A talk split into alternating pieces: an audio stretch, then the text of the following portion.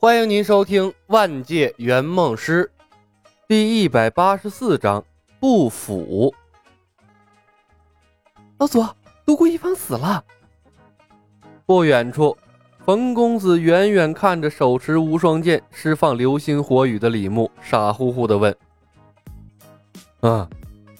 左庭魂不守舍，他的脑海里一片空白，从穿越到现在。他的思维和判断力被亲眼见到的事实搅和的乱七八糟。被倾城之恋打败的，冯公子追问道。嗯，左庭点头。三个人的倾城之恋？冯公子又问。嗯，左庭，对不起，左庭继续点头。老左，我我可能再也不会相信爱情了。冯公子神色黯然，看着缓缓从天上飘落下来的三个人，瘪了瘪嘴。突然间啊，感觉好忧伤啊！这大 boss 终于磨掉了，李牧长出了一口气。这真他娘的，哎呀，一个假独孤一方都这么难搞，这风云世界也是够了呀！段浪呢，仍在发呆。他同样想不通，为什么三个人也可以用出倾城之恋？那不是说真心相爱、两情相悦的人才能用出这个剑招吗？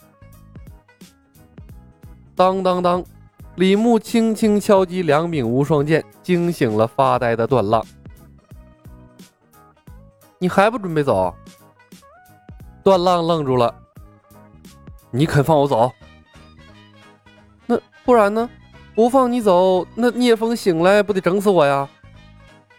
李牧白了他一眼，叹道：“哎呀，大浪啊，我觉得聂风对你是真爱啊。有时间的话，有时间的话，对不起，有时间的话，你们俩不妨试试倾城之恋啊，说不定也能用出来。你。”段浪怒目圆瞪，嘴角的肌肉剧烈的抽搐了几下，他猛地握紧了手里的宝剑，啊，就想冲上来和李牧拼命。可想起独孤一方死之前的凄凉和悲哀呀，又看了眼明月仍搭在李牧肩膀上的手，恨恨的抱拳。后会有期。说完，几个启月消失的无影无踪了。段浪走的时候，李牧有心把他脑袋里关于自己的记忆消除了，下次见面的时候啊，再晃点他一回。可是想了想呢，还是放弃了。在段浪心中埋下一颗恐惧的种子也挺好的，这说不定什么时候就用上了。而且要删除他的记忆，那不是什么时候都行吗？倾城之恋。怎么做到的？明月忽然问道。他是最了解倾城之恋的人，也是被颠覆的最狠的一个人。这就好像毕生的信仰轰然崩塌了一样。李牧转头看着明月，沉吟了片刻。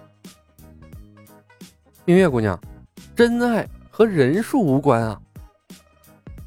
明月如遭雷击，脸色一白。嘴角也是溢出了一丝鲜血，软瘫瘫的倒在了地上。我去，这么不筋斗！李牧错愕，连忙把聂风也放在了地上，按住了明月的脉搏，给他把脉。他用的是明月的医术。这明月虽然昏迷，但是并不影响李牧借用他的能力。什么医者不自医呀？那是没遇到对的人。师兄，他怎么了？冯公子关切地问道。这独孤一方已死，他们两人赶过来和李牧会合了。没事，精神刺激过度，又受了严重的内伤，估计要养一段时间了。李牧抬头微微一笑。值得庆幸的是，他死不了。哎，咱们成功了。小李，呃不呃不。呃，师弟，你你还会医术？左庭不可思议的问道：“呵呵，不会医术怎么给你接麒麟臂啊？”李牧笑道：“师兄，你救明月的目的还是因为他的医术？”冯公子知道李牧的能力，并不拆穿他，而是若有所思的看着明月，问道：“李牧点点头。明月出场的时候，曾用针线帮小南缝合伤口。”我想他的医术应该也不错，现在看来的确不错呀。他一只手扣着明月的脉搏，另一只手给聂风把脉。这个身体透支的厉害，内伤同样很严重，赶紧啊给他们找个地方养伤，顺便咱们刷刷好感度啊。左庭诧异的看了眼李牧，这违和感啊更严重了。冯公子捡起了地上的两柄无双剑，好奇地问道：“师兄，你刚才是怎么用出倾城之恋的？”李牧笑着看了他一眼，打趣道：“足够爱自己，你也可以用出来呀。”冯公子凝视着无双剑，若有所思。“嗯，自恋吗？”李牧站了起来，拍了下他的肩膀，提醒道：“行了。”别发呆了，把明镜和独孤一方的尸体处理一下，一会儿还有用呢。哦，王公子回过神来，环视周围，寻找明镜姥姥和独孤一方的尸体。可这一抬眼儿，满地横七竖八的尸体，立刻感觉到浓郁的血腥味儿啊，冲进了鼻腔。他的脸色骤然一变，猛地冲到了一边。扶着一棵粗壮的竹子，就开始干呕了起来。连锁反应，他这一吐，那左庭也是一捂嘴，也跑了出去，找地方吐去了。这两个呀，都是普通人，精神紧张的时候没空关注周围的环境，可等放松下来呢，意识到他们身处尸体堆中间。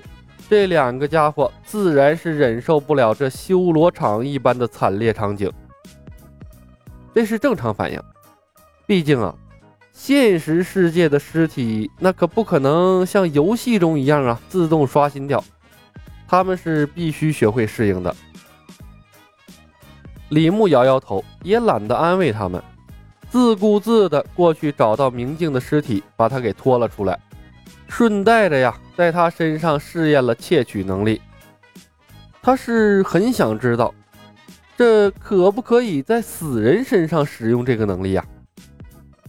但是结果一片空白，死人不具备任何能力。唉，李牧叹息了一声，惋惜的把明月姥姥放在了一边。这技能不可以在死人身上用，那好多想法就不能实现了。不然的话，那明镜的医术肯定要高出明月很多的。偷偷砍下他一根手指戴在身上，那他妈我也是一代名医了。嗯，还有独孤一方，他的武功经验那也随着生命流逝而消失了，太可惜了。师兄，我好了。冯公子那吐的那叫一个泪眼朦胧啊，但还是坚持走了过来。他对着明镜的尸体使用了尸身不腐的技能。明镜已死去多时，苍老的脸上伤痕累累，泛着不属于活人的灰白色。但是，当尸身不腐的技能作用到他身上之后，他僵硬的身体以肉眼可见的速度恢复了弹性，面色转为红润，连脸上的伤口也飞速的愈合，消失不见了。尸身不腐竟然具备修复的功能。看着神奇的一幕，冯公子惊讶的忘记了周围的恐怖，伸手啊，在明镜的脸上按了按。太神奇了，就像啊活人睡着了一样。李牧下意识地伸出手，触碰了明镜被修复后的身体，使用了窃取能力。不符，和刚才不同，明镜的尸身出现了一项技能。李牧一愣，回想了一番明镜尸体的变化过程，保持着和他的接触，一只手从身上掏出了一只小小的匕首，在自己的胳膊上轻轻划破了一个口子。而后，神奇的一幕发生了，刚刚划破的口子，鲜血还没有渗出来，便以肉眼可见的速度愈合了。我操！李牧和冯公子异口同声的表达了震惊之情。我操！不腐不臭败不腐烂不朽！我操嘞！发达了！这谁能想象？毫不起眼的尸身不腐和窃取能力两项技能一搭配，有这么神奇的效果呀！咕咚一声。羡慕的看着李牧，这冯公子用力咽了口唾沫，哭丧着脸道：“师兄，我我选错技能了。”本集已经播讲完毕，感谢您的收听。喜欢的朋友们点点关注，点点订阅呗，谢谢了。